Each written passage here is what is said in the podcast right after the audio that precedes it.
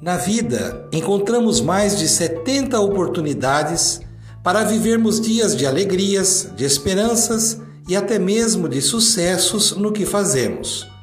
Sempre vamos encontrar mais de 70 possibilidades para superar as barreiras, encarar os medos, vencer as dificuldades e harmonizar a nossa vida com os novos horizontes de relacionamentos e as novas conquistas.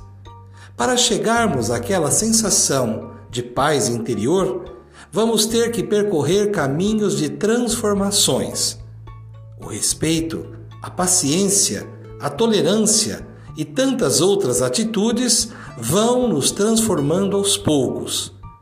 Tudo vai depender de nossa disponibilidade. Para perdoarmos, não será diferente.